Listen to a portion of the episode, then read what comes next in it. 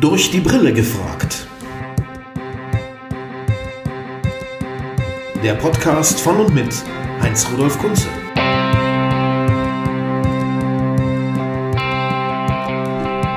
So, einen herzlichen Gruß, liebe Leute aus Köln, zu einer weiteren Folge von Durch die Brille gefragt mit Heinz-Rudolf Kunze und Gästen. Heute sitzt mir zum dritten Mal, was mich sehr freut, eine Frau, eine Dame gegenüber. Wir haben ein gewisses Männerübergewicht bisher noch in unserer Sendung, aber mhm. wir arbeiten dran, das auszugleichen. Jeder kennt sie, denn sie ist, und das ist kein Honig ums Maul, das ist eine Tatsache, mit Sicherheit eine der meistbeschäftigten Schauspielerinnen im deutschen Fernsehen. Das kann man, glaube ich, sagen, wenn man ihre Lebensleistung so und ihre Bio anguckt. Herzlich willkommen, Annette Frier. Vielen Dank und guten Tag.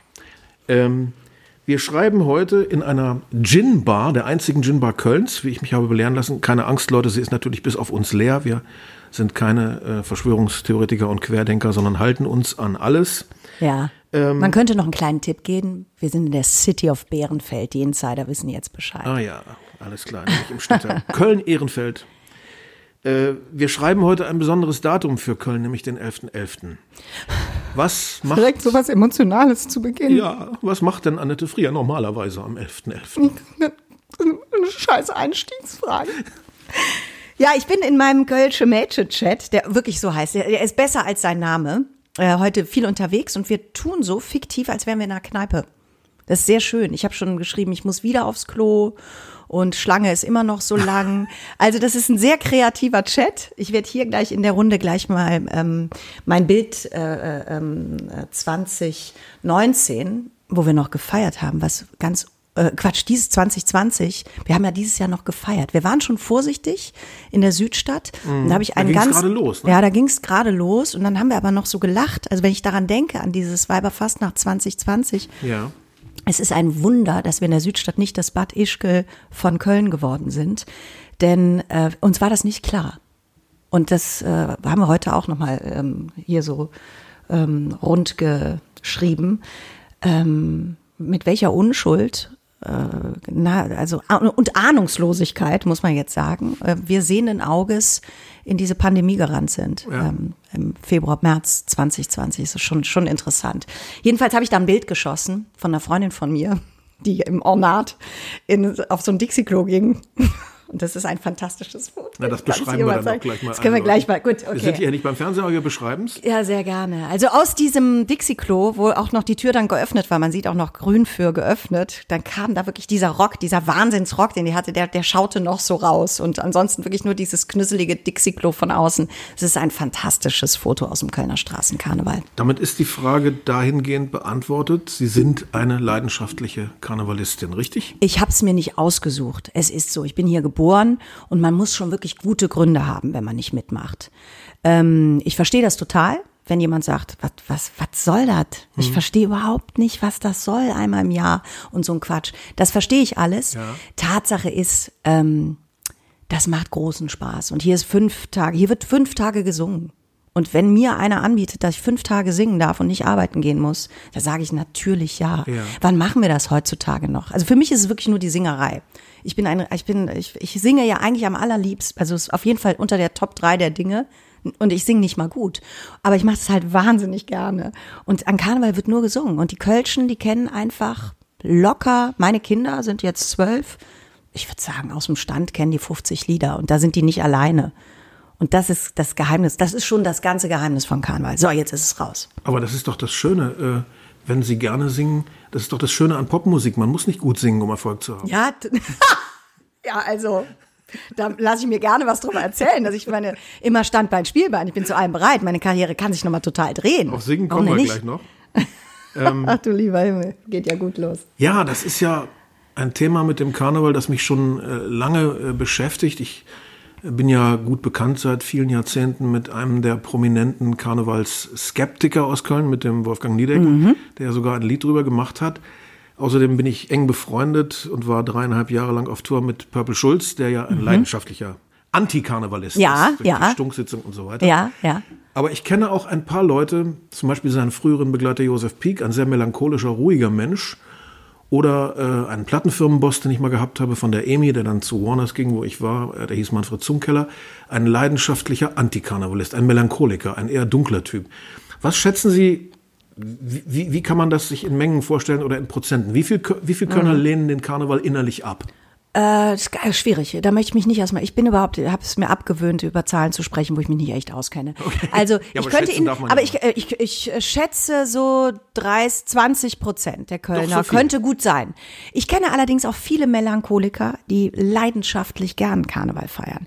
Es ist wirklich, ähm, man muss unterscheiden. Wir reden, wenn wir über Karneval sprechen, müssen wir entweder über Straßenkarneval reden. Ja. Da rede ich ausschließlich von. Ich rede gar nicht über anderen Karneval. Also nicht, dass der nicht, äh, können die alle machen, wie sie wollen. Ich mache da ungern mit bei Sitzungskarneval. Das ist einfach Geschmackssache. Das ist einfach null mein Ding. Und Straßenkarneval ist eine reine Freude. Finde ich. Natürlich nicht, wenn man über den Klotwigplatz läuft an Weiberfastnacht um 20.30 Uhr. Das sollte man nicht tun. Man ja. sollte auch seine Kinder zwischen 12 und 16, Entschuldigung, liebe, liebe Jugendliche, dürft ja eh so wenig. Also würde ich auch nicht auf die Zülpicher Straße schicken. So. Es gibt gewisse Orte, die meidet man. Es gibt gewisse Kneipen, das lässt man einfach weg. Ja. Aber der Rest ist sehr freudvoll und, ähm, ich will nicht so weit gehen, dass man da zehn Stunden aushält, ohne einen Kölsch zu trinken. Also ich möchte jetzt auch nichts versprechen, weil ich nicht halten kann, aber, aber es ist einfach, es ist wirklich dieser, es ist, es, Leute kommen zusammen und treffen sich. Und mir ist es lieber, wenn sie einmal, wenn sie das einmal im Jahr hinkriegen, dass sie mal so ein bisschen, ja, sich auch gehen lassen und einfach mal sagen, es ist jetzt so, als wenn sie es nie machen, oder? Aber eigentlich diese Theorie, die man früher immer gehört hat, die ich immer etwas altbacken fand, äh, Karneval sei ein Ventil für die Leute. Das haben doch die Kölner gar nicht notwendig. Die Kölner machen doch das ganze Jahr Party. Ja, ich müsste auch keine Schauspielerin sein. Also so klar, aber ich mache das trotzdem. Also ich meine, die also Mentalität ich, wenn man mir, ist ja so überschäumend eigentlich. Ja, immer. ein bisschen. Ne? Ja, wir nehmen gerne, wir, wir nehmen gerne viel freudvolles Zeug entgegen. Das ist tatsächlich wahr. Ich würde mittlerweile, ich habe natürlich als Schauspielerin mich zwischendurch, wenn wenn da irgendwie, äh, ähm, also es gibt, man wird aber auch wirklich beschimpft als Kölner. Ich war mal in einem Hörzu Preisrätsel oder so in so einer ähm, Kreuzworträtsel und da stand, wer ist die Gagbombe? Und da hat jemand neben mir gefragt, Entschuldigung, wie heißen Sie denn nochmal? Ich habe Ihren Namen vergessen. Und ich gesagt, ich heiße Annette Frier. Und dann hat er gesagt, ah, genau, Dankeschön. Äh, Gagbombe, Annette Frier. Also das ist wirklich das Letzte. Also es muss, man muss, man muss sich schlimme Dinge anhören, aber, aber ehrlicherweise lieber höre ich mir schlimme Dinge an, als dass ich, als dass ich äh, als dass ich diese Freude äh, äh, sein lassen müsste. Da Nein, hätte ich das, noch das weniger Bock drauf. Als letzter ich also was ich damit sagen will, ja. ist ja, ich, ich, ich bekenne mich dazu. Ja. Vielleicht, also Frohnatur ist auch so schlimm. Man hat immer so das Gefühl von 70er Jahre Comedy, die irgendwie, ich weiß auch nicht, es ist alles so. Da geht, Klimbim. Ist so ein bisschen klimbimmig immer noch im Vokabular. Ne? Auch da muss man mal aufräumen. Aber ähm, aber grundsätzlich ja. Also Caroline, Anke, ähm, Cordula Stratmann, das sind ja im Prinzip Nachbarn von mir. Und wir müssen uns das ja immer anhören, dass wir so immer, warum, warum die immer so lustig sind und immer so gute Laune haben, was ja gar nicht stimmt, aber äh, zu großen Teilen stimmt es eben doch. Hm. Sie hören vielleicht an meinen Fragen eine gewisse Fremdheit so des Feldforschers.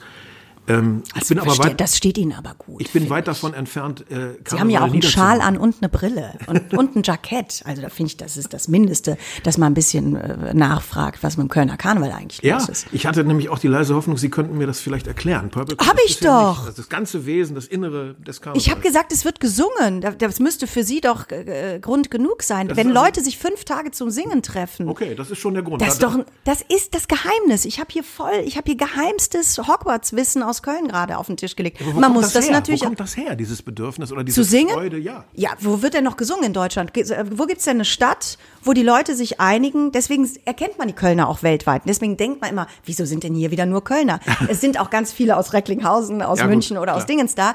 Aber die haben nicht, Entschuldigung, liebe Münchner, ich möchte euch nicht zu nahe treten, den aus Recklinghausen, glaube ich schon. Ich weiß nicht, wie viele Songs die haben. Ähm, äh, die haben nicht diese, diese, diese Lieder. Das ist äh, sehr einzigartig, glaube ich. Das gibt es auch ein bisschen in Hamburg und ja, in München vielleicht auch. Es war insofern wirklich kein gutes Beispiel, aber und Berlin, es wird schon schwierig. Die Kölner hängen extrem an ihrer Stadt, ne? Das ist so. Es ist schlimm. Ja, die sind auch sehr eingebildet, die Kölner. Die haben eine völlige, sind total, äh, ähm, total größenwahnsinnig. Also der Lokalpatriotismus von Köln, das fällt einem auf, wenn man ja, viel rumkommt, ist, ja, es ist unglaublich auch peinlich. ausgebildet. Ja, es ist auch ein bisschen peinlich. Aber es ist halt nicht, ähm, es ist wirklich, es ist harmlos. Man kann es wegsingen. Apropos wegsingen und dass man dann auch mal an einem Kölsch nicht vorbeikommt. Wir sitzen hier in einer Gin-Bar. Was sind Mhm. denn Ihre diesbezüglichen Vorlieben? Also es muss jetzt nicht Gin sein, ich meine überhaupt Alkohol. Wir reden jetzt über Alkohol? Ja. Also Oder eher gar nicht? Oder gibt es auch Äh, viele? doch, doch, doch, doch, doch, doch. Äh, schon. Aber ich muss sagen, ich habe mir das Thema in, so in den letzten zwei Jahren ganz schön unter die Lupe genommen und meinen eigenen Konsum damit auch. Und ich bin so ein bisschen, also ich, ich, ich trinke sehr gerne Wein, auch ein Kölsch und so weiter. Und äh, muss sagen, spätestens dieses Jahr 2020, als ich mich im Lockdown abends erwischte, ja, machen wir noch eine zweite Flasche auf, wie sieht's aus und so. Und wo das alles völlig selbstverständlich wurde, habe ich eine kleine Bremse mal gezogen. Und das tut mir ganz gut. Und da habe ich gemerkt, ich muss mich richtig konzentrieren, mir einen Tee zu machen ab 20 Uhr. Aber das schaffe ich übrigens. Also es sind gute dran. Nachrichten dabei. Das ist eine leuchtende Botschaft und diesen Pfad sollten wir alle gehen, liebe Hörer. ähm, Sie sind geboren worden im Jahr 1974, womit Sie 18 Jahre jünger sind als ich.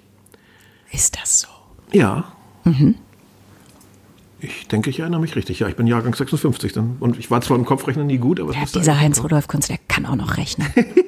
Verdammt nochmal. Und dann frage ich mich natürlich, das war bei mir das Jahr des Vorabiturs, also da konnte ich Mathe abwählen und 75 habe ich dann Abi gemacht. Ähm, wenn Sie Jahrgang 74 sind, was waren denn so, das frage ich jeden Gast, aber das muss ich auch, bei- weil es mich wirklich bei jedem interessiert, Ja.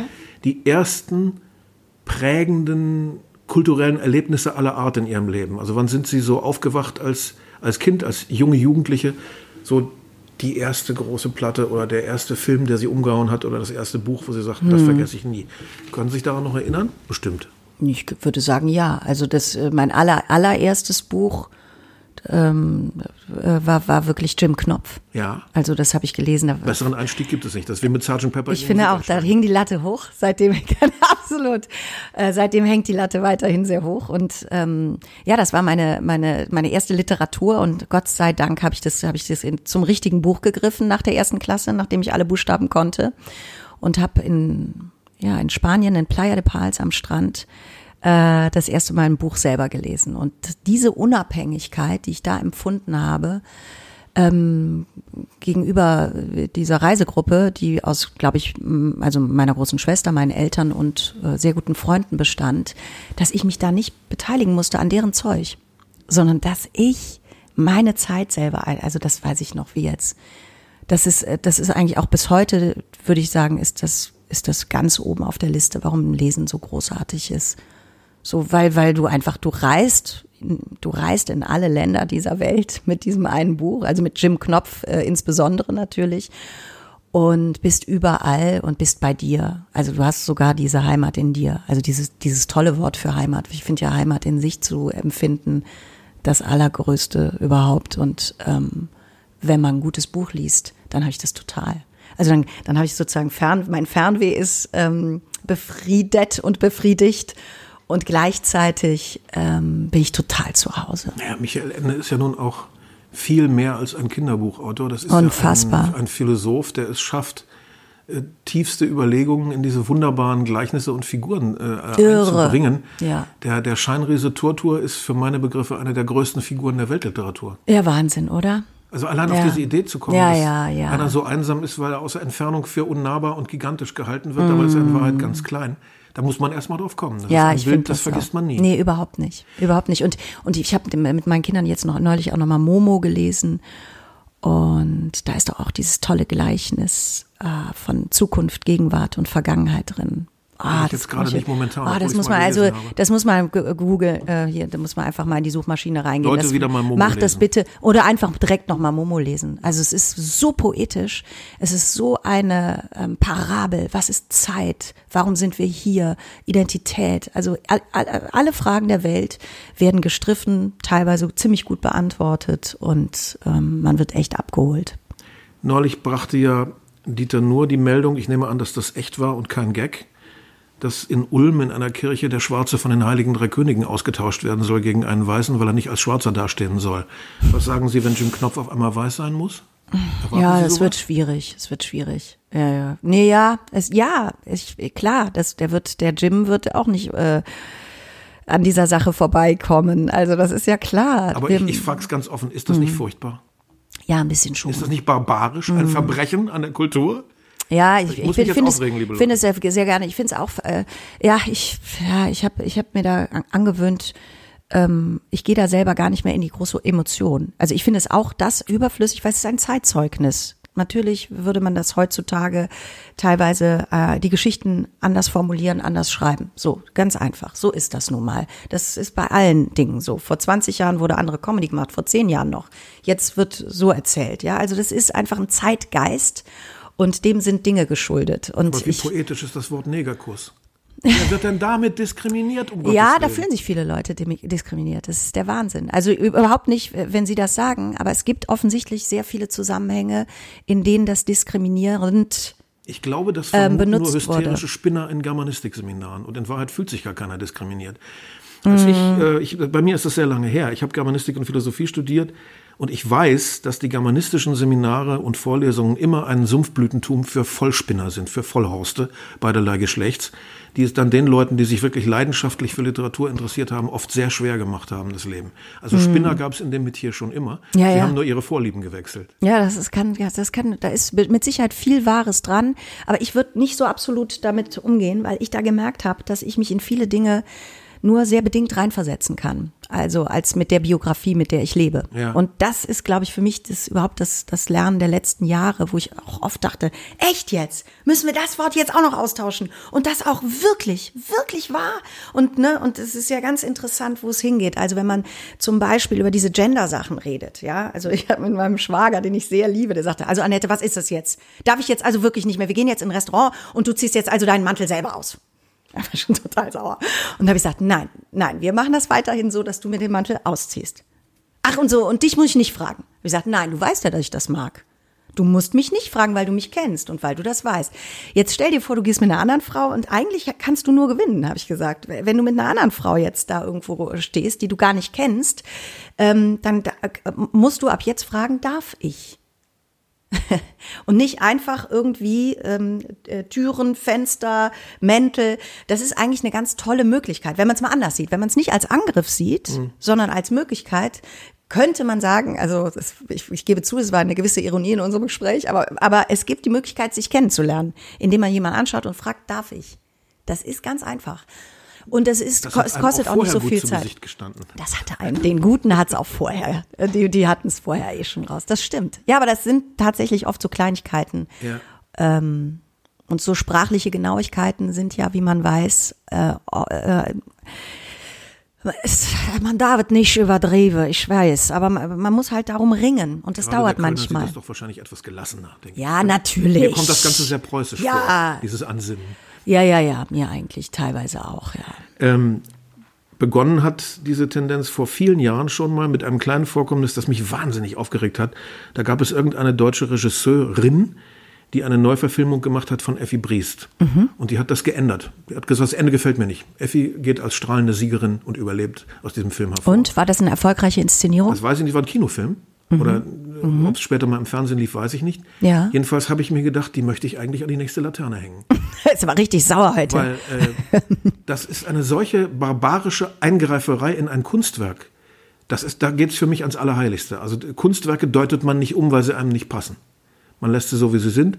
Vielleicht verschweigt man sie, erwähnt sie nicht, wenn sie einem absolut gegen den Strich gehen. Aber sie umschreiben im Nachhinein, wo Herr Fontane sich nicht mehr wehren kann, das geht gar nicht. Aber man muss es eigentlich nur richtig, äh, man darf alles, finde ich. Also ich darf mir ja auch einen Shakespeare nehmen und darf damit auch wüten. Also das wird übrigens an ganz Es wird vielen, auch getan, ganz weiß. vielen Theater getan. Da braucht man dann nicht mal Effi Briest. in meinem Leben. Ich Da- leide darunter. Da wird, ja, da wird nicht nur Fontane genötigt. Ne?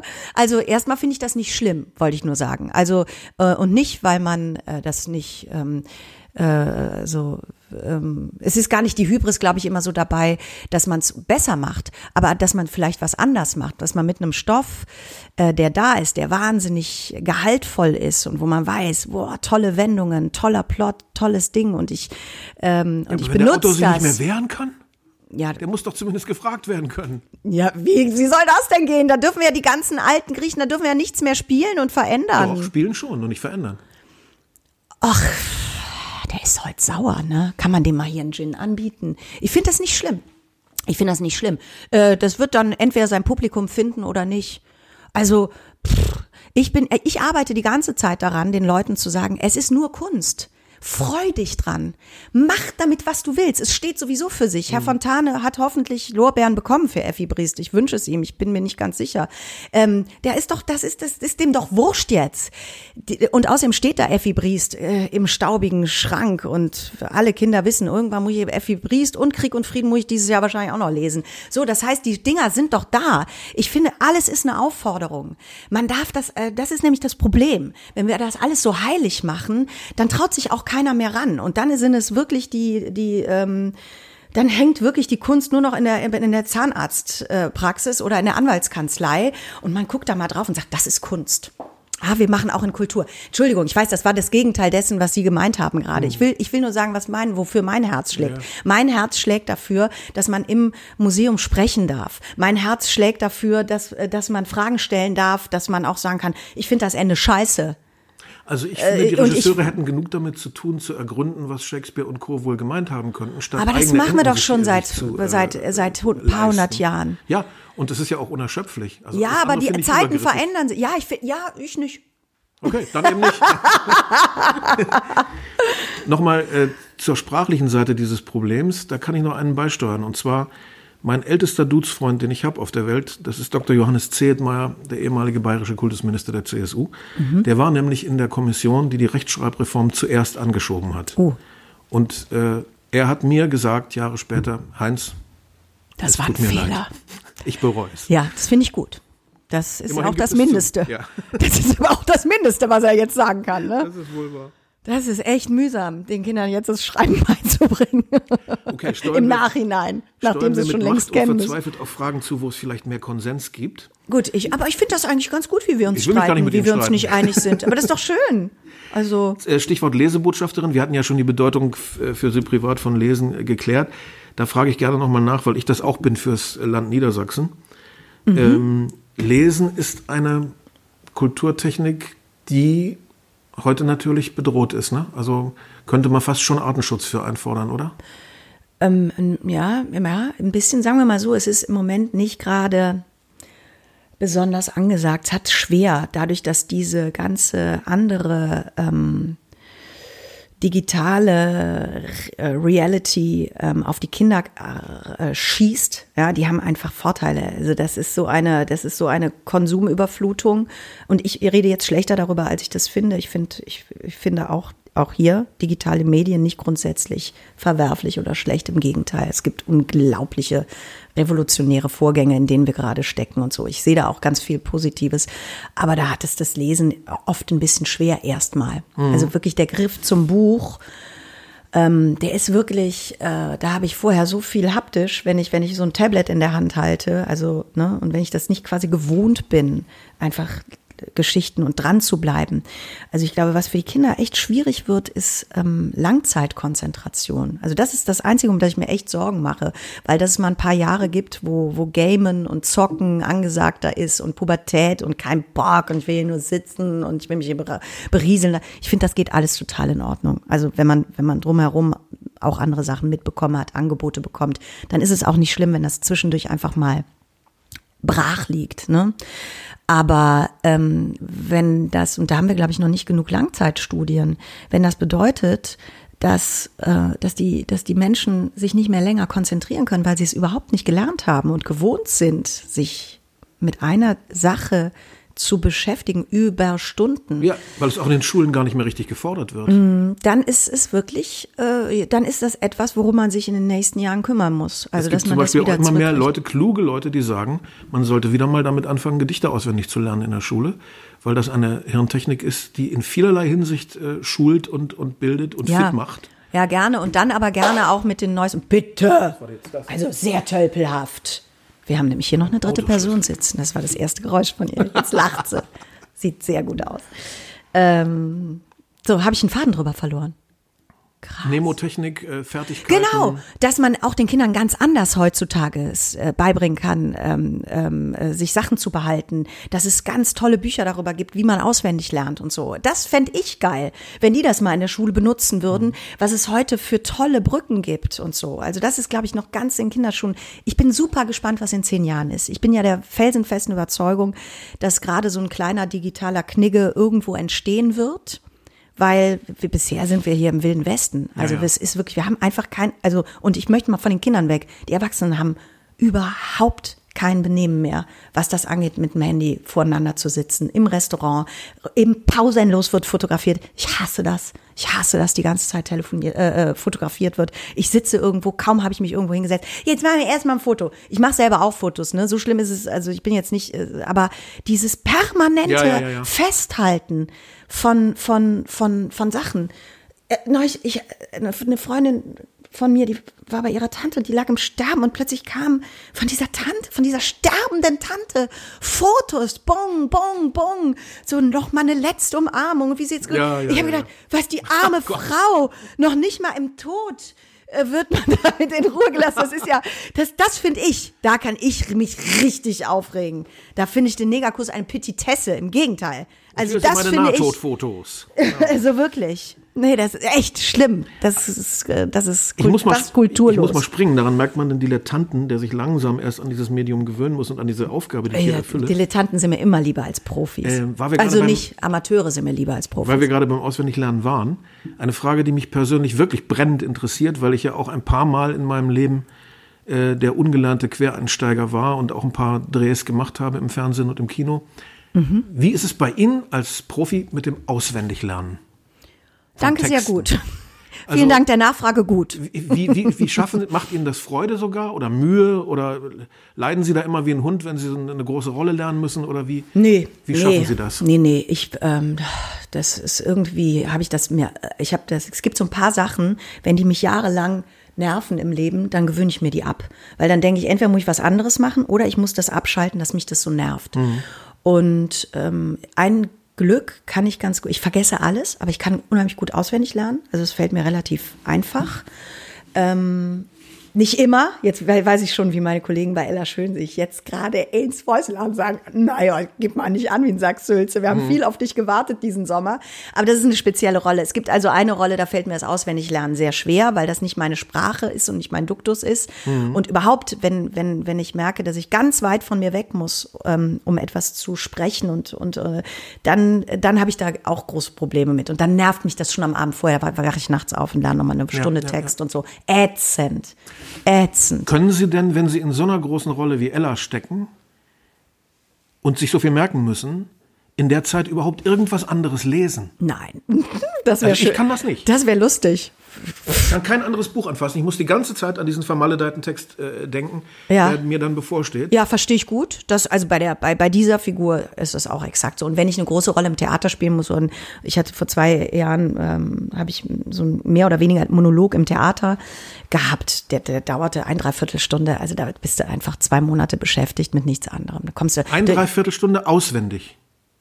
Ich glaube ja. Können Sie mir mal verraten, wie Sie das machen? Nee. Ich mache das auch nicht nochmal. Das war's. Äh, bis ich wieder zu große Lust kriege und mich irgendein Text so anmacht, dass ich sage, ja, natürlich lernst du ihn jetzt auswendig. Also es ist echt schrecklich. Ich finde es schrecklich. Das ist doch Wahnsinn. Muss sich Geht lohnen. Ich sag mal so, es muss sich lohnen. Dann hat man irgendwie den Bock. Weil ich, ich kam darauf, weil mich das damals sehr gerührt hat, diese Äußerung von Manfred Krug, als er sagte, als er sich zurückzog, ich habe nur auf diesen Moment gewartet, mir das äh, leisten zu können, dieses Gefühl zu haben, ich bin finanziell sicher und unabhängig weil ich es einfach nicht mehr ertrage, jeden Morgen aufzuwachen und Gut, zu denken, ich kann wieder meinen Text. Also äh, äh, Manfred Krug in allen Ehren, ich bin sein größter Fan, ja, aber der ist nun auch bekannt dafür gewesen, dass er den seinen Mitspielern den eigenen Text auf die Stirn geheftet hat. Es, es gibt Leute, die haben an den abgelegensten Orten der Welt, ich weiß nicht, ich glaube, die haben sogar auf Achse in, in, in äh, Amerika und ich weiß nicht wo, da haben Leute Urlaubsfotos mitgebracht. Da hing noch am Kaktus von Manfred Krug irgendein äh, äh, äh Drehbuchseite 12 ähm, mit, mit Textmarke. Der Manfred Krug, ich glaube, das ist ein Geheimnis seines Erfolges, wenn der immer so runterguckt und zur Seite und wenn der mit den Leuten spricht und diese Ruhe ausstrahlt und er denkt nach, dann hängt meistens ein Text irgendwo, den er, den er in dem Moment liest. Ah, es ja. ist, also es ist wirklich, das, ich kann, ich kann dieses große Erbe gar nicht zerstören, deswegen darf ich das, glaube ich, erzählen. Er wird hoffentlich am, am meisten selber drüber lachen, aber er ist dafür bekannt gewesen, weil er das wirklich so gehasst hat mit dem Text, Textlernen und irgendwann war es ihm scheißegal, er hat überall seinen Text hingetackert. Ich weiß nicht warum, aber auf eine verquere Weise erinnert mich das an die Bemerkung eines Musikers, der hat mal ein Foto der Scorpions angeguckt, wo die alle mit dieser typischen Heavy-Metal-Pose immer so raubtierhaft ihre Mäuler aufreißen. So. Ha! Und dann sagte der, die schreien nicht, die gähnen. I like. Manches ist ganz anders, als es scheint. Oft, viel öfter, als man denkt. Kommen wir nun, wie weit sind wir denn? Oh ja, man muss uns ein bisschen ranhalten. Bin noch nicht sehr weit vorgedrungen hier in meinem Katalog. Zu einem Hauptpunkt, äh, äh, der mich äh, interessiert, weil ich eben auch einfach, ja, ich war Fan. Stichwort Wochenshow. Ich war Fan, was soll das heißen? Ich war Fan der Wochenshow, soll das heißen. Ja, ich weiß, war doch Spaß. Und äh, da sind sie nach Anke Engelke eingestiegen und haben aber noch mit, der, mit der restklassischen Besetzung doch gedreht. Mit Pastewka, mit, Genau. mit Ingolf, den ich auch schon irgendwie 100 Jahre kenne. Und äh, auch noch mit Marco Riemer, dem, dem Marco kam ab und zu zu Gast, ja. Ach so. Wenn er vom Skifahren aus der Schweiz kurz Zeit hatte, war er auch Ja, den dabei, ich teilweise. urkomisch. Ich Bursche. auch, das kann man wohl sagen. Äh, die Wochenshow, kann man sagen, war das, war das die Pioniersendung im deutschen Fernsehen für weibliche Comedians? Nee, die Pioniersendung für weibliche Comedians, die liegt schon ein paar Jahre zurück. Ähm, da würde ich fast, ähm, was ist denn mit Iris Berben und Dieter Krebs ähm, und so weiter? Das, das ging ja schon vorher los. Also, Also, das, das, gut, dann müssen wir das jetzt kombinieren, diese beiden Themen. okay, okay. Ähm, ähm, Ich schätze Frau Berben und Herrn Krebs als Schauspieler außerordentlich. ja. Ich war aber immer entsetzt über das Idiotenniveau dieser Sketche, die sie spielen mussten. ja, ja, das war teilweise Also Sketche hart anzuschauen. ja als unvergessliche Comedy immer im Fernsehen angepriesen und wiederholt. Ich fand, das war ein so unterirdisch billiges... Immer schon, auch schon in dem Moment, wo es passiert ist? Das ist Ja, eine wichtige Frage. Mhm. Ein un, un, unterirdisch billiges Betrunkenheits- und Seitensprungswitz. Ja, ja, das also aus stimmt. der Das untersten ist- Zotenschublade. ist wirklich eine 70er waren die Jahre. Mhm. Das haben diese beiden Schauspieler, fand ich, nicht verdient. Und deswegen will ich davon gar nichts wissen. Auch von Klimbim will ich nichts wissen. Ja, ja, das fand ich völlig absurd durchgeknallt. Also was da einer für Drogen genommen hat, bevor er sich das ausgedacht hat, möchte ich mal wissen. ja, aber ja, man es muss war auch doch Drogen nehmen, bevor man es guckt. Ne? Ja, das ist schon richtig. es war doch lange Zeit so in Deutschland, da werden Sie mir zustimmen, dass es ziemlich wenig Frauen gab, die Ja, das stimmt. Fernsehen Nein, also, also da können wir auch ganz wollten. direkt konkret über Anke sprechen. Die hat das natürlich revolutioniert. Total. Also äh, fantastisch. Na, ich glaube schon, Sie beide, also Anke und Sie, äh, hatten da auch eine gewisse Freiheit, eine gewisse Souveränität zu agieren. Selbst die beiden Damen, die parallel zu euch äh, bei RTL Samstagnacht waren, die Tanja Schumann und äh, Esther. Esther, da hatte ich doch immer das Gefühl mehr, das sind beides nette Schauspielerinnen, Ja. die aber etwas agieren, was man ihnen vorgeschrieben hat. Also sie waren noch nicht selber, empfand ich so als Zuschauer, als weibliche Wesen komisch, sondern die agierten etwas aus, was man ihnen äh, so vorgeschrieben hatte. Mhm. Und also äh, sie und, und die Anke Engelke hatten doch, jedenfalls kam es bei mir so rüber Okay, als Zuschauer, okay. mehr, mehr Standing, mehr Freiraum. Sehe ich das richtig? Oder habe ich das richtig gesehen? Ähm, das ist eine sehr, also das müsste, müsste wirklich jede Einzelne mal selbst beantworten, weil ähm, äh, das ist schwierig. Weil ich habe ja auch jahrelang damit so gekämpft, dass ich immer erklären musste, dass ich Schauspielerin bin und keine äh, Comedienne. Also das ist, ähm, äh, und dann habe ich das irgendwann gelassen. Also das, das meinte ich gerade eben mit. Wenn Ja, ja. Sachen mich zu lange nerven, dann denke ich immer entweder, okay, hör auf. Habe ich übrigens dann auch gemacht. Ich habe von 2002 bis 2005, glaube ich, nicht einen einzigen Sketch gespielt und habe alles abgesagt, was mir abge angeboten wurde, mit dem Ergebnis, dass, ich, dass mir gar nichts angeboten wurde, weil ich gesagt habe, das schaffe ich nicht. Also das schaffe ich nicht. Ich habe eine Schauspielausbildung gemacht, weil ich Schauspielerin sein möchte. Und das kann nicht sein, dass ich jetzt ähm, äh, sozusagen rein in diesem Showbereich bin. Ich liebe das. Ich liebe es. Aber es ist nicht der Grund, warum ich das tue. Ich bin immer zu Gast. Also ich habe mich immer selber zu Gast gefühlt. Deswegen bin ich wirklich, also wenn, wenn ich das gefragt werde, muss ich sagen, ähm, ich, ich würde auch wirklich so weit gehen und das meine ich, das meine ich nicht, um mich mit Anke zu vergleichen und mich da äh, auf ein niedrig, niedrigeres Podest zu stellen oder so, ne? Das interessiert mich alles gar nicht. Es ist nie meine totale Heimat geworden. Dieses reine Comedy-Fach. Und ich würde sagen, damals, ähm, äh, ich habe die Wochenshow wahnsinnig gerne gemacht. Ich habe da total viel gelernt. Das war das bestbezahlteste Praktikum meines Lebens, ja. Und es war auch Aber wirklich witzig. Also, danke. Wenn ich dieses blöde freut Wort mich. mal verwenden darf. Das freut mich sehr. Das freut mich sehr. Aber ich, ich bin wirklich die erste Person, die damit lange gehadert hat und sich immer als Schauspielerin gesehen hat. Und dann stand da immer drunter Kabarettistin, Stand-Upperin. Und ich wollte immer sagen, oh Gott, das ist ja fürchterlich. Ich komme irgendwo rein und wenn ich nach zehn Sekunden nicht die erste Pointe rausgehauen habe, da gehen die wieder nach Hause, sagen die, das ist ja völlig, das, wir sind ja verarscht worden. Ja, das ist ja ja. gar nicht das Label, was da draufsteht. Aber davon sind sie ja nun wirklich gut weggekommen. Also inzwischen kennt man Ja, ja das stimmt, aber das war, eine ernste langer, das war ein langer Weg und so und und äh, um Gottes Willen, ich, ich, ich finde es ja auch selber. Ich liebe Komödie. Also ich bin ja, ich bin ja wirklich Komödiantin auch. Also ich würde Ich das muss- mittlerweile auf meine Visitenkarte mit draufschreiben, so Ich ja. muss echt Aber mal fragen, weil ich nicht weiß. Haben Sie denn sowas, so Solo-Comedian-Programme jemals gemacht? Nein. Haben Sie gar nicht gemacht? habe ich ne? nie gemacht. Aber ich werde immer gefragt, ob ich hier noch mal kommen kann nach Braunschweig ins Theater mit meinem Soloabend. Sag ich ja, dann, ja, ja, dann mache ich den mal bis morgen. Da fällt mir sicher was Gutes zu ein. Also es ist irre, es ist irre. Aber, aber das ist ein, ein, eigentlich mittlerweile finde ich das ein ganz finde ich das irgendwie ein nettes Missverständnis. Es gab äh, ein paar Jahre, ähm, wenn Sie mich da gefragt hätten, ah, da wäre ich so innerlich zusammengesackt und hätte irgendwie gedacht, oh Mann, das kann doch nicht sein. Wie, wie konnte das entstehen? Jetzt muss ich das immer erklären und so.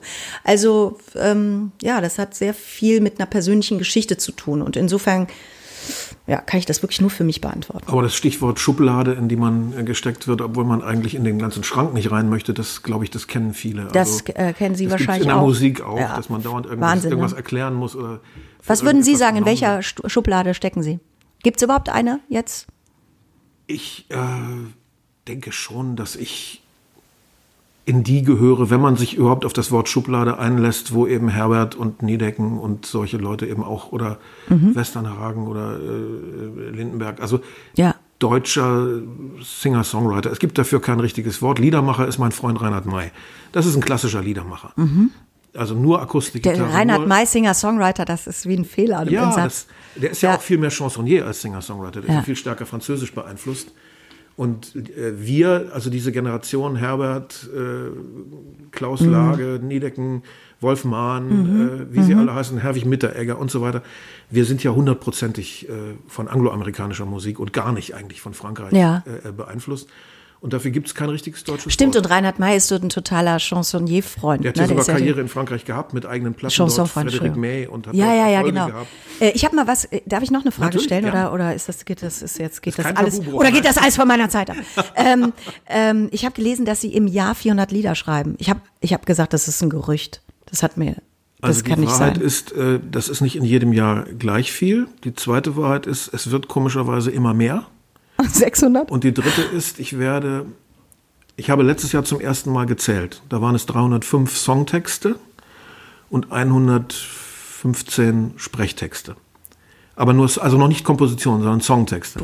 Und dieses Jahr werde ich kommen auf, durch diese Corona-Zeit, wo ich einfach nichts anderes zu tun hatte, auf ungefähr 500 in diesem Jahr Songtexte. Okay, ich möchte in diesem Gespräch zurückspulen zu der Frage, äh, wie schwer fällt Ihnen das eigentlich, Sachen auswendig zu lernen? Ja, dann würde ich mal ein paar Lieder weniger schreiben, dann kann man sich die auch merken. Ja, das ist. Äh, Das ist ja, das, das ist ein direkter Zusammenhang besteht, ein, ein Kaus- Kausalzusammenhang möchte ich fast, ich möchte so weit gehen. Äh, Sie haben das Gefühl, dass Sie sich keine Texte merken können, weil Sie sich natürlich nicht 500 Lieder merken Ja, können. ja, ja. Die, jetzt, jetzt verstehe ich das gut. Das jetzt verstehe ich das allerdings keine auch Frage ganz des anders. Wollens oder des Lassenkönnens, sondern ich fühle mich ja von diesen Texten überfallen. Ich muss sie ja aufschreiben. Toll. Ich sitze ja nicht vor einem leeren Blatt und warte drauf, sondern äh, das Blatt fängt an zu reden. Und ich muss das einfach nur verschriften. Ich fühle mich manchmal wie so ein Medium, wie so ein Hypnoseopfer. Also, dass die Hand einfach wie so ein Seismograph so, Ja. Mhm. einfach so machen muss. Sonst käme ich nicht auf diese Zahl. So viele Einfälle habe ich gar nicht. Die Einfälle haben mich. Ja, super. Ähm, wie kann Zack. man da jetzt drauf? Ich habe zwei Fragen Ja. gestellt. Es tut mir sehr leid. Ich werde das auf jetzt, auf jetzt ist, unterlassen. Ist verziehen, ist verziehen. Ähm, ich weiß trotzdem nicht mehr, wie wir darauf kamen. Wegen Wochenschau. So, ja, zu der weiterführenden Frage. Wieso hat das so lange gedauert in Deutschland mit den komischen Frauen? Bestimmt haben Sie auch nicht zum ersten Mal gehört. Diese Nee. Das ist ähnlich wie, wie die, wie die Gagbombe und die Kölsche Frohnatur. Das habe ich eben schon ein paar Mal gehört. Ähm, gehört. ich, ich kann das, äh, wir sind ja immer noch, wir, wir arbeiten ja immer noch hart dran. Äh, und Aber es wird doch mich, glaub ich, spürbar zu- mehr. Es wird viel mehr und äh, das hat, äh, es hat einen sehr einfachen Grund. Die Formate, die es gibt, also die da stehen, die sind sehr männlich geprägt. Das heißt, da funktionieren Männer einfach besser. Also so einfach ist das. Oder sind Männer einfach komischer als Frauen? Nein, ja, also. Oder lächerlicher? Warte, ich muss kurz atmen, genau. Das ist, äh, das ist halt, äh, das ist wirklich, ich weiß nicht, wie oft ich das Gespräch schon geführt habe. Gott, und das tut mir leid. nein, das ist nicht schlimm. Das macht ich ja einer, nichts. der das wissen will. Das macht ja nichts, Herr Kunze. Ist ja nicht so schlimm. Kann da jedem mal passieren. So, ähm, es ist wirklich sehr männlich dominiert in äh, Form und Inhalt und ähm, auch, äh, ich, ich, ich sage das immer mit der Maren Kräumer, mit der ich ja sehr viele schöne Sketche jetzt äh, Ja. spielen darf, ähm, die ja eine äh, große Feministin ist und bei der ich sehr viel gelernt habe zu diesem Thema. Ähm, es ist, und und ich will niemanden dissen, aber es ist wirklich so, man muss mal gucken, Männer haben eigentlich immer Antworten. Ich kenne sehr viele sehr tolle Männer, die meisten tendieren trotzdem dazu, Antworten zu haben, als Fragen zu stellen. Insofern sind sie die beste Frau im Raum, ähm, Herr Kunze. Das Kompliment bringe ich im Respekt. ja, gut. Und ähm, Frauen stellen eher Fragen. Und das dauert manchmal länger. Also meine Freundin Cordula Stratmann ist beispielsweise für mich einer der komischsten Menschen auf der Welt. Und die braucht wahnsinnig lang dafür. Und es wird immer lustiger, je länger das dauert. So. Und das ist nicht unbedingt ein Humor, der so entsteht, weil man jetzt ein Ding nach dem anderen ab, also abfällt. Ich kann es nicht anders beschreiben, ja. Sondern das, das, das aus einer Beobachtung, aus einer Betrachtung, aus einem, was, was hat der jetzt, was hat er das jetzt wirklich gesagt? So, daraus macht die ein dickes Ding. Und das dauert. Und diese Zeit, die hat man oft gar nicht. In so, ich, ich nenne jetzt mal eine typische Sendung genial daneben. Finde ich super, gucke ich auch manchmal gerne und so. Ich bin, ich bin, ich wäre der völlig falsche Gast. Weil diese Competition, sich schnell was auszudenken und jetzt auch noch pack, verpacken, zack, zack, das, ich ich finde das so mühsam. Ich sage da lieber, Leute, wisst ihr was? Ich hole mir einen Kaffee, ich applaudiere euch, ist doch geil. So. Es gibt aber bestimmt Formate, wie zum Beispiel diese Kräumann-Show und so weiter, die macht mir unglaublichen Spaß. Die ist teilweise erstmal auf den ersten Blick pointenfrei, was wir da spielen. Ich find's wahnsinnig lustig. Das ist, das ist eine andere Art, also das ist jetzt, und ich würde jetzt einfach mal behaupten, das ist unter anderem auch weiblicher Humor. Das geht, es geht anders. Und die Strukturen, in denen wir aber sind, das hat ganz einfach mit unserer äh, Geschichte und Kulturhistorie zu tun oder Unterhaltungshistorie, die ist anders geprägt. Also so wie wir das auch in vielen anderen Berufssparten haben. Und das heißt, da ist erstmal so eine Frau, so eine Tarantel äh, im Quarkkuchen, weil, weil das passt so nicht, oder man, man denkt, ah ja, das ist halt eine Frau. Ah, Und, und eine Frau. Vier lustige Männer und, und dann war da noch diese Frau. so. Und das, äh, das ist natürlich, äh, das, das Problem werden wir in zehn Jahren nicht mehr haben. Aber jetzt haben wir es halt noch. Es gibt aber auch bei, äh, weil Sie das gerade ansprechen, genial daneben, das sehe ich genauso wie Sie, dieser Zwang, ganz schnell etwas wahnsinnig Originelles in den Raum zu schießen. ja. Man sieht aber auch dann männliche Kollegen, wo man genau merkt, dass ihnen das auch überhaupt nicht liegt. Total. Zum Beispiel der wunderbare, von mir heiß geschätzte äh, Thorsten Sträter. Den halte ich auch für einen Mann, der ist nur dann gut, wenn er gut vorbereitet ist. Mhm. Wenn der also schnell jetzt auf Pistolenschuss was sagen muss, dann guckt er auch manchmal sehr hilflos und das quält den auch. So einen Eindruck habe ich jedenfalls als Zuschauer. Ja, ich auch. Das ist nicht jedem gegeben. Ja, nee, überhaupt nicht. Und das ist auch, das Tolle ist ja, dass eigentlich alles äh, gelten müsste. Es wäre auch so scheiße, wenn das alles immer so. Pass auf, Leute, und jetzt, jetzt. Ihr setzt euch hin und ihr kriegt jetzt die richtig geile, ihr kriegt das fette Ding, ihr kriegt das ganze Programm, ihr lacht euch weg ab jetzt anderthalb. Interessiert mich null. Ich weiß ganz genau, warum 25 Minuten Sitcom-Länge ist. Weil ich sitze bei den tollsten Leuten, ich werde keine Namen nennen, und fange an, mich zu langweilen in dem Comedy-Programm. Und das sind tolle Leute. Und nach einer Dreiviertelstunde möchte ich gehen. Ich habe mich fast totgelacht. Ich sitz da und bin fertig. Ich kann nicht mehr. Ich gehe auch nie durchs ganze Museum.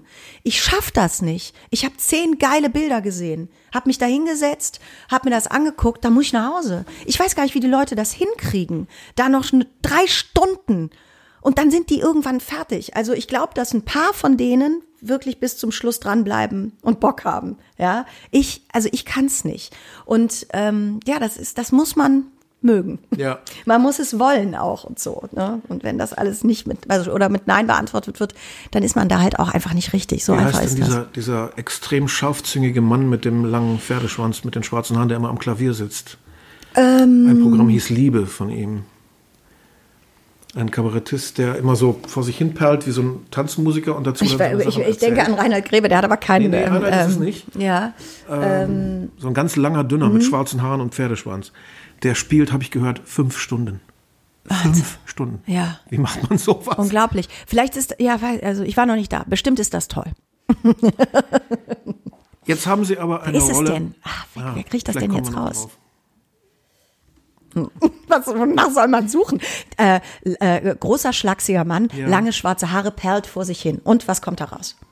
Pferdeschwanz sitzt am, am Flügel und erzählt. Wenn einer vor sich hin perlt, bin ich ja schon mal eigentlich schon mal dabei. Ja, das ist schon mal was anderes. Der Das ist so böse und so inhaltsschwer, dass er jetzt auch Ja. gar nicht mehr so oft zu sehen ist. Ich habe fast das Gefühl, der ist einigen Leuten zu heiß. Aha. Das ist so ein ganz harter. Hagenräter? Hagenräter, natürlich. ah, okay. Ah ja, gut, ja, das ist aber das ist aber auch was anderes, was Gruß der von macht. meiner Seite hier, falls Sie das hören, Herr Räther. Tag, Herr Räther. Ähm, Fantastischer, fantastischer. Jetzt Künstler. haben Sie eine Rolle gefunden, mit der Sie mich als Zuschauer so gekriegt haben wie noch nie vorher. Ich fand vorher schon sehr gut, was Sie gemacht haben, aber seitdem Sie Ella schön machen, ähm, hatte ich ein neues Seherlebnis. Also sowas kannte ich noch nicht. Und bei der ersten Folge war ich fertig mit der Welt. Ich habe gedacht, wie kann man das hinkriegen? Das ist ja, ein, das ist ja eine Bombe. Weil eine, ähm, eine Person, die ein, eine schwere Beschädigung hat, ein Leiden, ja, so zu spielen, vom Buch her und von ihrer Leistung her als, als äh, Verkörperung dieser Figur, dass man da auch noch lachen kann, ohne ein schlechtes Gewissen zu haben, ohne dass man die Figur auslacht, das ist schon ziemlich genial. Und ich habe schon mit vielen Schauspielern in meinem Leben gesprochen. Einige kenne ich persönlich auch ganz gut. Da haben sich auch dauerhafte Beziehungen ergeben. Fast jeder Schauspieler, fast jede Schauspielerin leidet eigentlich darunter, wenn man ihm oder ihr sagt, das ist die Rolle ihres Lebens. Wie würden Sie reagieren, wenn ich sage, das ist die Rolle Ihres Lebens, die Ella Schön? Könnten Sie damit leben oder? Äh, äh, da freue ich mich. Da freue ich mich, dass Sie das. Also ich freue mich jetzt vor allem über das Kompliment. das ist unfassbar. Das ist wirklich ein. Da freue ich mich einfach Äh, drüber. Das ist so auf dem Level der äh, Fernseherlebnisse, so wo man so sagt, sowas habe ich einfach noch nie gesehen. Punkt. Toll. Das ist ja toll. So, das, das würde ich mir jetzt erstmal gerne in die Tasche stecken. Was ich schon mal gut finde, mir wurde damals gesagt, als ich mit Dani Lowinski aufgehört habe, pass bloß auf, Annette, das ist die Rolle deines Lebens. und insofern sieht man mal, also was einmal passiert, das kann ein zweites Mal passieren. Und wissen Sie was, das wird mir noch ein drittes Mal passieren. Na, das wünsche ich Ihnen. Das wünsche ich Ihnen, solange die Ella nicht drunter leiden muss. Okay, verstehe, alles klar. Hinweis ist angekommen. Nee, danke, das ist, das ist natürlich toll. Das ist ja auch, äh, das ist ja auch wirklich ein Riesengeschenk, was ich da spielen darf. Und das war mir auch direkt klar, als dieses Angebot reinflatterte mit dem ersten Drehbuch. Äh, da hatte ich kurze Schnappatmung, weil es um den Sonntagabend im ZDF geht und Ja. das ist nicht gerade mein präferierter Sendeplatz. Und gleichzeitig liebe ich aber den Sonntag. Äh, Wenn, wenn wir überhaupt noch über Fernsehen sprechen heutzutage, dann ist natürlich der Sonntagabend der einzige Abend, äh, wo, wo man am Montag nochmal hoffen kann, dass Leute sich über was unterhalten. Stimmt natürlich nicht. Es gibt auch tolle Mittwochsfilme, Donners. äh, Es aber für jetzt so, ne, wenn äh, ist lustig, hinter Ihnen ist diese Flimmerkiste von 1984 in dieser, das ist jetzt ganz lustig. Aber ich glaube, jeder weiß, was gemeint ist. Dass da, da, da, ich muss halt auch die ganze PR dafür machen und ich weiß ja, was es da für Vorurteile gibt für einen Sonntagabend. Es ist schon ein strategisch ganz wichtiger Platz. Absolut, denke, ja. äh, Wenn die Menschen da sitzen und wissen, morgen geht wieder die Arbeitswoche los, dann möchte man ja auch was Schönes sehen. Man möchte sich ja nicht quälen am Sonntagabend. Genau, genau. Glotze. Und ich will, nee, nee, ich möchte auch was Schönes sehen. Nur vieles, was ab, angeblich schön ist, finde ich halt gar nicht schön oder so. geht Ne? Das ist so. dann auch ein Riesenproblem. Und ich habe aber direkt die Chance gesehen. Also ich habe richtig, ich habe, äh, mein Instinkt hat sofort zugepackt und so. Und weil ich, weil ich dachte, okay, das ist eine ganz tolle Figur. Wenn man damit sensibel umgeht, wenn man das schafft, wenn wir das Ding knacken, da muss man sich jetzt irgendwie mal ransetzen, dann kann das wirklich ein Experiment auf diesem Sendeplatz werden. Und ähm, äh, ja, und geilerweise ist es gelungen. Also jetzt wissen wir es ja, wir haben ja jetzt sechs Filme ausgestrahlt schon und ich habe schon acht gedreht und nächstes Jahr mache ich auch noch mal welche. Und das ist, äh, das ist wirklich eine Riesenfreude dann, wenn sowas dann gelingt. Ne? Es hätte auch genauso gut schiefgehen können. Also man hätte genauso gut sagen können, nee, das wollen die einen Zuschauer verlieren wir, weil die wollen ähm, ihren Pilcher gucken da auf dem Platz, ne? Und die anderen, die kommen gar nicht auf die Idee, das einzuschalten oder was auch immer, das will zu viel oder oder so, ne? Und das ist dann, das sind einfach tolle Momente, wenn man merkt, oh, uh, das war richtig riskant. Wir sind richtig mit einer Arschbombe von oben aufs Wasser geflogen, aber das, aber das, aber das ist, das ist gelungen. Ja, ist gut gegangen. Mhm. Wie, äh, wie geht man das an? Müssen Sie dann auch äh, sich mit medizinischen Büchern vorher beschäftigen, Krankheitsbild? Naja, in dem Fall habe ich mich Menschen schon. studieren vielleicht in echt oder wie? Genau, genau, sowohl als auch. Also medizinische Bücher, soweit würde ich jetzt nicht gehen, aber ich habe mir natürlich die ganze, was in so einer Asperger-Diagnose alles drinstecken kann, da habe ich wirklich viel recherchiert. Also ich, dafür liebe ich das Netz, ich, dass ich einen Zugriff hatte zu Patienten, also ich, Entschuldigung, es sind keine Patienten, aber zu Menschen weltweit, die betroffen sind, ähm, die das ausstellen teilweise, die darüber erzählen. Es gibt einen Asperger-Selbsttest im Internet, den kann ich jedem nur empfehlen, das macht äh, viel Spaß. Und ähm, da gibt's so viel. Und dann habe ich mich auch noch mit, äh, mit zwei Menschen getroffen, die es haben und mit zwei Angehörigen. So, um das alles, so, das war. Und dann habe ich gemerkt, da war ich so voll, da war ich so voll mit Input. Und dann habe hab ich das sich alles erstmal so wie in so einer Orangensaftflasche, wenn dann so der ganze, ähm, das ganze Fruchtmark sich so auf den Boden setzt. Und dann habe ich irgendwann gesagt, jetzt müssen wir wahrscheinlich anfangen zu drehen. Und so war es auch ich habe dann in den ersten zehn Tagen habe ich mich so oft verspielt. Also wenn man jetzt den ersten Film guckt, also wenn ich den jetzt Was heißt gucke. verspielt? Das müssen Sie mir erklären. Ja, ich habe da zum Beispiel noch Bewegungen gemacht, die würde ich heute überhaupt nicht mehr machen in der Figur. Also ich habe ich hab ausprobiert und ich sehe das in ein paar Szenen und ich habe, als ich den ersten Schnitt gesehen habe, habe ich gesagt, ich weiß, das ist scheiße, geh bitte sofort ins Close-up. Was mein Körper da macht, das geht gar nicht. Ja. Ich hatte aber die Figur noch nicht gefunden. Wie führt Sie denn dann da ein Regisseur? Muss der ein Experte in dieser Krankheit sein? Nee. Nee, der muss aber natürlich ähnlich wie ich vorbereitet sein, auf was wir da achten müssen. Mhm. Das, also wir müssen so gut wie möglich vorbereitet sein. Na klar. Äh, Experten nicht. Also äh, es werden Arztfilme gedreht und, und äh, Filme über Polizei und da sind auch keine Experten. Oder andere Seite der Frage, dürfen Sie Ihre Körpersprache weitgehend selber bestimmen? Oder werden Naja, Sie das genau ist ja Teil meiner? Figur. Nein, nein, dafür habe ich ja die Recherche gemacht. Das war ja mein ganzer Bock. Ich habe die Figur für mich schon entwickelt. Und ganz viel Antworten auf meine Fragen sind im Buch. Was die macht, wie die spricht. Ähm, und dann haben wir das natürlich verfeinert mit den Autoren. Also das ist ja, das ist ja der, der schönste Moment überhaupt, wenn man dann richtig miteinander modelliert und dann richtig merkt, und jetzt muss das zum Leben erwachen. Wie kriegen wir das hin? Also dieser, das ist ja für mich überhaupt der kreativste Moment in allem. Ja, also das ist ja so, da, da, da bin ich dann so selbst vergessen und freue mich da so und, und stundenlang und ich bin eigentlich nicht besonders fleißig. Aber dann merke ich immer, wenn ich so, wenn ich sage, nee, wir haben gestern noch vier Stunden da mit der Ella gesessen und so, einfach so noch zusätzlich, nur um uns zu überlegen, wie steht sie wohl auf und wie macht sie das und, und das ist aber dann echt toll und da merkt man wirklich, das ist, das ist hochkreativ, weil man überhaupt nicht auf die Idee kommt, auch gar nicht unbedingt um äh, äh, es ist in dem Moment um das Ergebnis so geht. Also dann ist mir auch scheißegal, wie der Film irgendwann läuft in, in solchen Momenten. Ich will dann nur rausfinden, äh, ja, und warten sozusagen, bis das Fruchtfleisch sich gesetzt hat. Wie ist es jetzt? Und das ist toll. Werden Sie denn, oder anders gefragt, auf welche Rolle werden Sie denn, wenn Sie auf der Straße erkannt werden, am meisten angesprochen? Gibt es da eine Also Figur, da würde ich mich jetzt doch zahlenmäßig, also ich würde sagen, da ist die Lowinski immer noch, die nimmt immer noch 60 Prozent ein. Das Ah, ja. ist mittlerweile, ich habe ja mit dem Christoph Maria Herbst eine sehr schöne Sitcom, die wir gedreht haben, zwei Staffeln, das heißt, heißt März gegen März, vom Ralf Hussmann geschrieben, einer meiner Lieblingsautoren in unserem Land und so.